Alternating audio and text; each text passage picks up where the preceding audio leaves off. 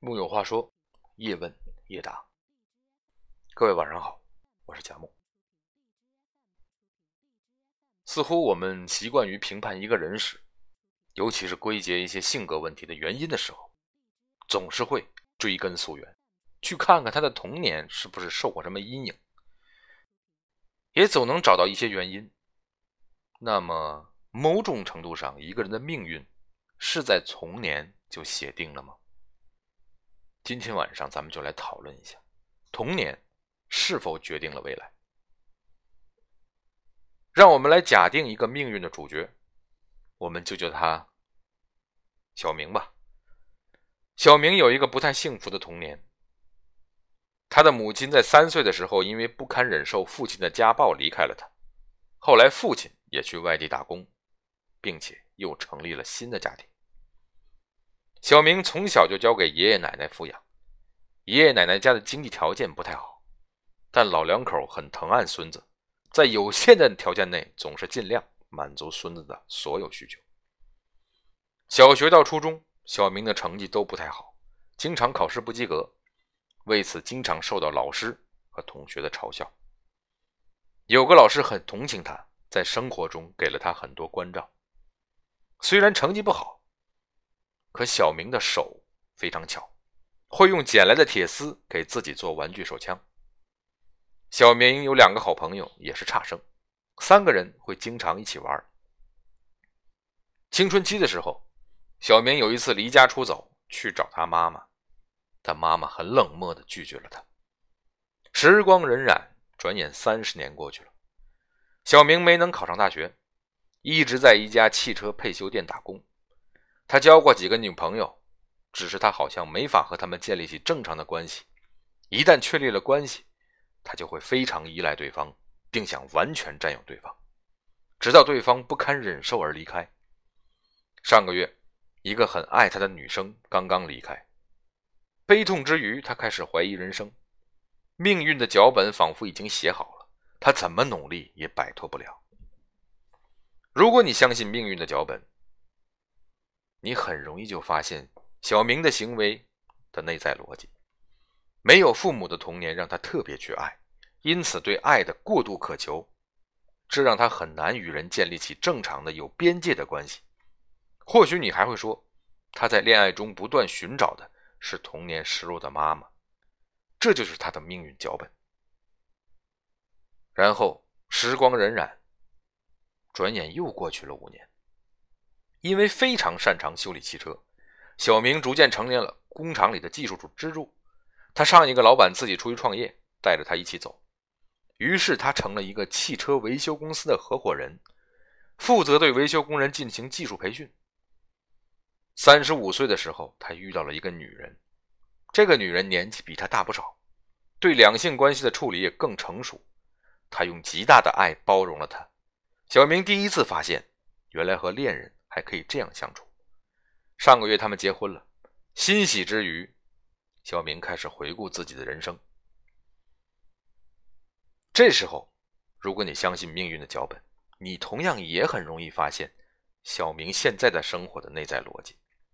虽然童年缺爱，但小明有爱他的爷爷奶奶，这教会了他基本的爱。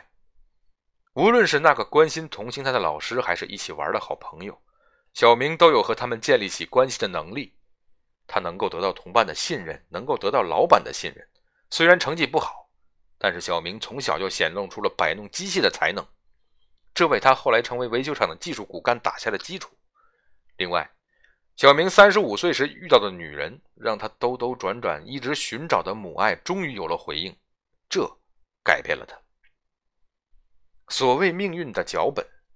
有点像根据一个人现在的生活状况来为他写一个传记，解释他的生活何以到了这个地步。一个人的生活材料总是包含很多消极的挫折和积极的资源，而怎么组织材料是根据现在的状况来决定的。材料还是原来的材料，决定哪些材料重要却是个问题。因为传记总是具有一些逻辑性的。我们在读一个传记的时候。经常会有原来命运早已做了如此安排的感觉，所以命运脚本与其说是童年经历决定了选择的产物，不如说是回溯式的因果思维的产物。如果有了结果，我们总能找到解释这个结果的原因，并因此觉得这个结结果早已命中注定。真正能够证明命运脚本存在的，不是回溯式的研究，而是前瞻性研究。如果我们能通过一个人过去或现在的状况来预测未来，那才证明命运脚本是存在的。心理学历史上曾经出现过若干个很牛的实验，用的就是持续时间很长的前瞻式研究。其中一个很牛的研究叫格兰特研究，是一九三八年由哈佛大学健康服务中心发起的。他们选取了二百六十八个大二的哈佛学生，每两年填一次问卷，每五年接受一次体检，每十五年访谈一次。这个研究现在还在持续，估计是要一直研究到这些被试者都去世了。设计问卷和访谈的人中不乏一些很有名的精神科医生，有不少还受过精神分析训练。这些被测试者经历了二战，经历了美国大萧条，当然也经历了经济繁荣。这个研究的结论是：从宏观上，幼儿时亲密关系的质量是预测成人心理健康最重要的因素。但是具体到每个人，这种预测很难，有很多出自祸害型父母的孩子，长大后也表现出了让人吃惊的转变。另一个牛逼的研究是哈佛法学院发起的，研究从1940年开始，选取的样本是456名社会经济上比较弱势的孩子，研究他们长大后会不会犯罪。这些孩子中有一半的家庭生活在贫民窟，有三分之二的家庭需要领社会福利。但同样恶劣的家庭环境，要预测他们是否会犯罪，同样很难。